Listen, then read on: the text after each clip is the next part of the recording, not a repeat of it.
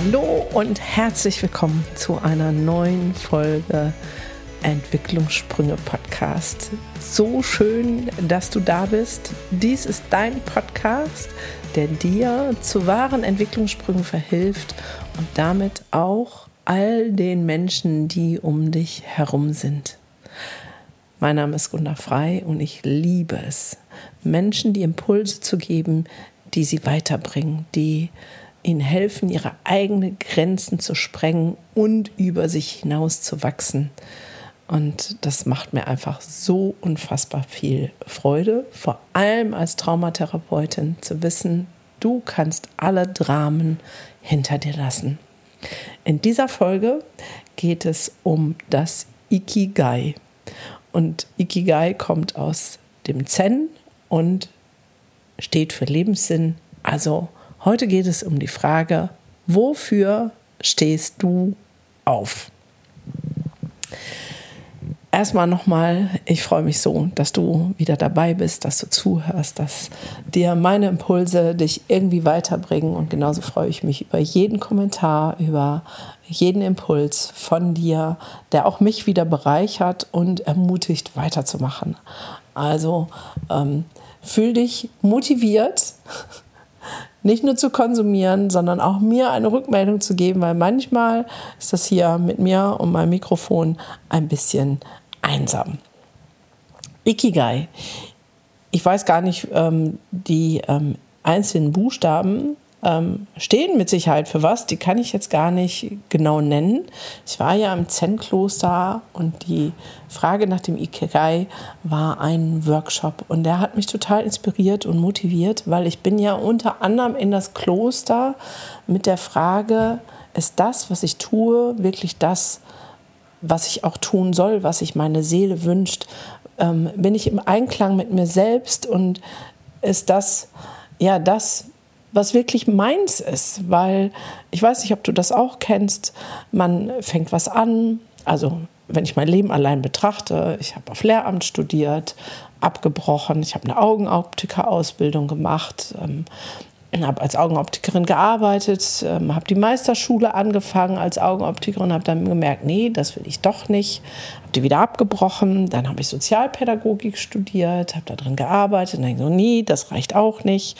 Dann habe ich ähm, die Ausbildung zur Kinder- und Jugendlichen Psychotherapeutin gemacht, zur Traumatherapeutin, zehn Jahre eine Praxis, über zehn Jahre eine Praxis darin gehabt, die wieder aufgegeben, weil ich jetzt Fachkräfte weiterbilde. Also da war schon viel so, ah, das ist es jetzt und ich sage bewusst nicht mehr. Zu jedem Punkt habe ich mich bewusst entschieden und ich habe mich auch wieder bewusst entschieden, einen anderen Weg einzuschlagen.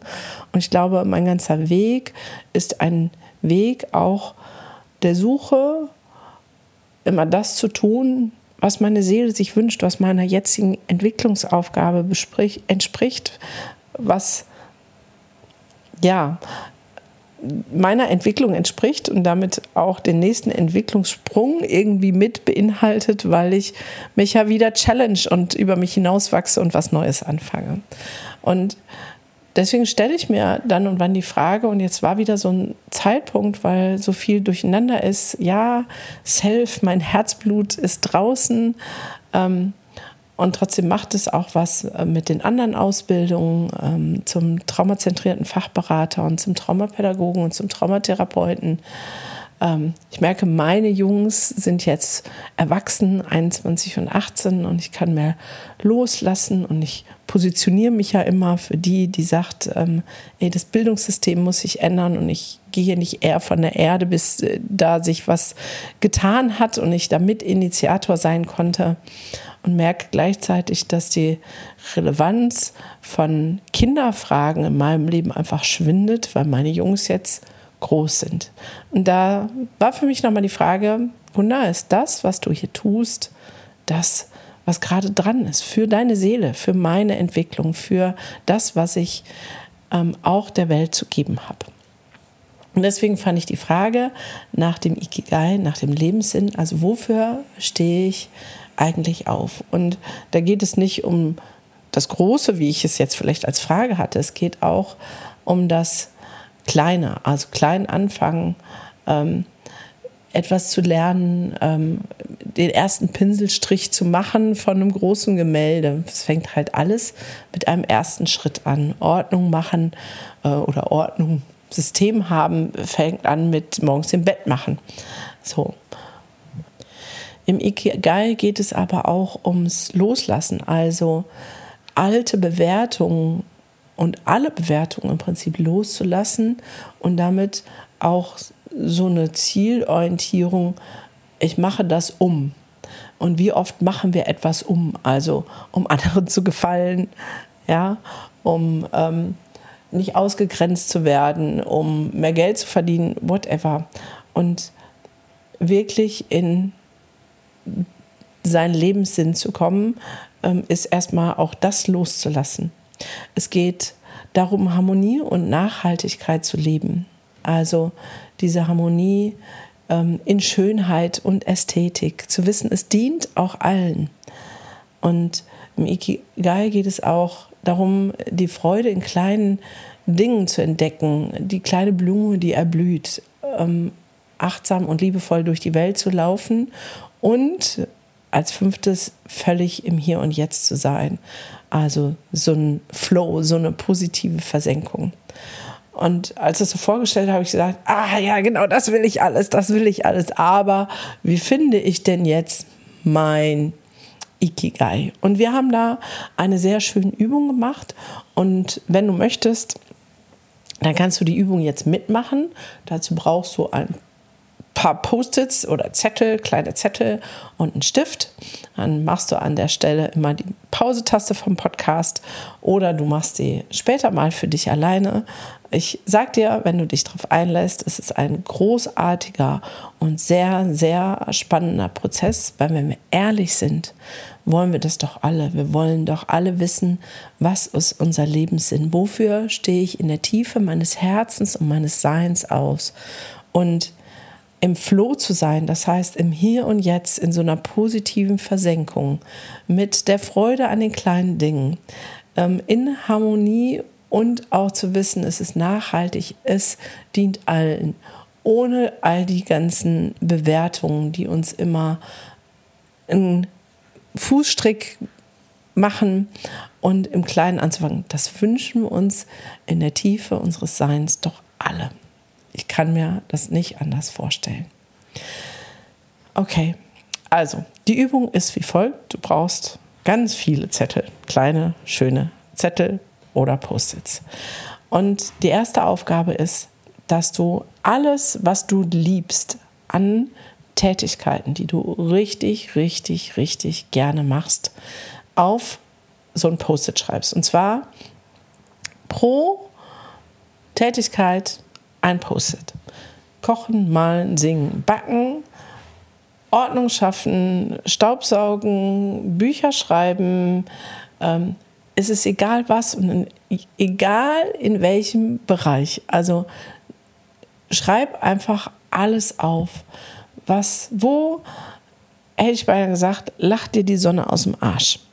Ja, wo sagst du, wow, wenn ich das mache, dann, dann ist einfach, dann ist einfach dann freue ich mich. Da geht mir das Herz auf. Ähm, welche kleinen Tätigkeiten sind das? Wo tust du sie? Ähm, in welchem Zusammenhang stehen sie? Sind sie, ähm, haben sie mit Beruf zu tun? Sind sie in, in deinem Privatleben? Sind es Tätigkeiten, auch mal zurückzugehen in die Vergangenheit? Die du früher gerne gemacht hast und du weißt, die lacht die Sonne aus dem Arsch, aber du tust sie nicht mehr. Ähm, also, was ist das, wo du sagst, yippie Schweinebacke? Und nimm dir da jetzt ruhig, also wenn du es jetzt direkt machst, fünf Minuten Zeit, dass du ähm, das nicht oberflächlich machst, sondern wirklich in die Tiefe gehst, was gibt es da alles. Und wenn das 20, 30, 40 Dinger sind, super fein, schreib dir alles, alles auf. Dann kommt Step 2. Jetzt, vielleicht hast du andersfarbige Post-its. Ähm, wenn nicht, ist egal, dann legst du sozusagen die ähm, What I Love, also was ich liebe, legst du jetzt, wenn du ähm, die Himmelsrichtung vor dir hast, vielleicht auf ein großes, großes Blatt Papier oder auf dem Boden oder auf dem Tisch, in den Norden. Also im Norden liegt jetzt, was du liebst. Und jetzt kommt ähm, der Westen. Der Westen, da machst du jetzt die nächsten fünf Minuten und zwar alles, was du richtig gut kannst. Also das, wo andere dir auch sagen, boah, krass, das kannst du aber gut. Also manchmal ist uns gar nicht so bewusst, was wir alles gut können. Ähm, das heißt, du kannst einmal das aufschreiben, was dir bewusst ist. Wir fangen wieder an bei, keine Ahnung, Kuchen backen, singen, tanzen, hüpfen, springen. Ähm, in jedem Bereich. Und wenn du deine Bereiche durchgegangen bist, Privatleben, Freizeit, Familie, Beruf, dann machst du noch eine Extraschleife, was andere sagen, was du gut kannst, weil uns manchmal das, was wir gut können, gar nicht so bewusst sind. Ich kenne so viele Menschen, die ich frage, was kannst du denn richtig gut? Und die sagen dann, nix, ich weiß nix. Also andere sagen, das ist also ein Hinweis und ich gebe dir noch einen Hinweis, das, was für dich easy peasy ist, das kannst du richtig, richtig, richtig gut. Also zum Beispiel, ähm, für mich ist es easy peasy, von Menschen zu reden. Ähm, kompliziertes leicht erklärlich zu machen. Und ich habe das lange nicht erkannt als das, was ich gut kann, weil es für mich ja so easy ist. Also stelle mich vor eine Menschenmenge, gib mir ein Mikro in der Hand und alles ist easy. Und das zu erkennen als oh, das ist etwas, was ich richtig gut kann und deswegen ist es so leicht, war in meinem Kopf nicht, weil in meinem Kopf war, das kann doch jeder, weil es für mich so leicht ist. Und da gibt es bestimmt ganz viele Dinge, wo du so sagst, ja, das ist doch kein, das ist doch kein, ich kann das besonders gut, weil es für dich so normal ist und leicht ist, dass du es gut kannst. Okay, also das ist der Westen. Jetzt kommen wir in den Süden. Also bestenfalls hast du jetzt im Norden und im Westen jeweils, keine Ahnung, zwischen 10 und 30 Zettel liegen. Jetzt kommst du in den Süden. Dort machst du wieder einen Zettel für eine Sache und zwar, wofür ich bezahlt werde. Also bezahlt werde in monetär, ganz klar, also du malst ein Bild und kriegst dafür Geld. Ähm, du bist äh, die Mediendesign-Queen und ähm, hast einen Job da drin. Du bist Erzieher, Lehrer, Pädagoge und bekommst dafür Geld. Aber ähm, manche haben ja auch noch einen Zweitjob, Selbstständigkeit, auch das. Aber trotzdem gehen wir noch einen Schritt weiter, weil sonst sind es ja nicht so viele Zettel, ähm, du kannst einmal durchgehen, welche Tätigkeiten sind das alle, wofür du bezahlt wirst. Also, ähm, und dann nehmen wir aber auch, Bezahlung ist oft auch Rückmeldung. Also, ähm, wir denken bei Bezahlung immer an ähm, Kohle, Zaster. ja, aber Bezahlung kann auch ganz anders aussehen. Also weil du mir beim Umzug geholfen hast und mir aus der Patsche geholfen hast mit dem und dem, weil du für mich die Bilder in meiner Wohnung aufgehangen hast, ähm, gebe ich dir, äh, koche ich ein Essen für dich. Also ich zum Beispiel, ähm, die Zeiten, wo ich ganz alleine war und keinen Mann im Haushalt hatte und niemanden, der irgendwie so handwerkliche Dinge war, da habe ich jemanden, der das privat gut konnte, aus meinem Freundeskreis, ähm, sozusagen beauftragt, das zu tun und habe bezahlt mit einer Gegenleistung, mit einem leckeren Essen, weil ich gut kochen kann. Ja, also ähm, das genau, wofür du Gegenleistungen bekommst. Bezahlung muss nicht immer nur dein Lohn sein, sondern wofür buchen dich die Leute und sagen, kannst du das bitte für mich tun? Ähm, wofür kriegst du Lob? Wofür kriegst du eine Gegenleistung, welcher Art auch immer? Okay, dann schreibst du alle Zettel auf, auch wieder fünf Minuten Zeit. Und dann widmen wir uns jetzt dem Osten und da schreibst du jetzt das hin, alles, was die Welt braucht. Also was, welche Tätigkeiten machst du, wo die Welt, die Gesellschaft, dein Nächster, deine Nachbarschaft, deine Familie ähm, immer ein bisschen klein anfangen und immer größer werden, immer weiter, bis wir sozusagen bei der gesamten Gesellschaft sind. Was braucht die Welt? Und auch dafür nimmst du dir gerne wieder fünf Minuten Zeit. So, und jetzt hast du ein lustiges Bild mit ähm, Dingen, die da stehen. Und bei mir war das so, und eigentlich war es bei jedem so, dass ich Dinge doppelt, dreifach oder vierfach aufgeschrieben habe. Und jetzt kannst du mal aus all den Zetteln raussuchen, welcher Zettel kommt denn im Norden, im Westen, im Süden und im Osten vor. Also wo sind alle vier Bereiche eine Tätigkeit, die du reingeschrieben hast, wo du gesagt hast, ah ja, also ich sage jetzt mal, ich liebe es zu malen, ich kann gut malen, ich male Bilder und werde dafür bezahlt und die Welt braucht Schönheit in Form von Kunst. Dann wäre Malen dein Ikigai, dein Lebenssinn, das, wofür du aufstehst. Und ähm, es gibt noch so ein paar Nuancen da drin. Ähm, auch die will ich dir kurz erklären, bevor ich dir sage, was bei mir rausgekommen ist. Also, es gibt zum Beispiel eine Überschneidung, wenn du etwas hast, was du liebst und was die Welt braucht. Ja, aber du sagst, du bist nicht so gut da drin und du wirst auch noch nicht dafür bezahlt. Dann ist in dieser Überschneidung, in diesen Tätigkeiten, kannst du sagen, das ist deine Mission. Das ist eigentlich das, was du nach außen bringen darfst, weil die Welt braucht es und du liebst es. Wenn wir die Überschneidung sehen von, was kann ich gut und wofür werde ich bezahlt, und es sind nur Zettel auf den beiden, dann könntest du sagen, das ist deine Profession. Ja, da äh, bist du Profi, weil du kannst etwas und wirst dafür bezahlt. Und wenn du eine Überschneidung hast in ich werde für etwas bezahlt und die Welt braucht es, dann ist es sowas wie deine Berufung. Und also gibt es auch Bücher zu, kann man ähm, mit Sicherheit lesen, wer sich damit näher beschäftigen mag.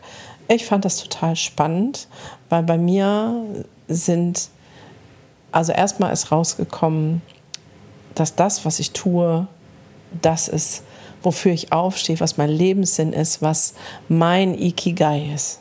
Nämlich Traumawissen in die Welt zu bringen, um das Leben von Menschen leichter zu machen und um ähm, Kindern und Jugendlichen zu ermöglichen, dass sie gar nicht so doll traumatisiert werden, wie vielleicht meine Generation und meine Generation nach mir das sind.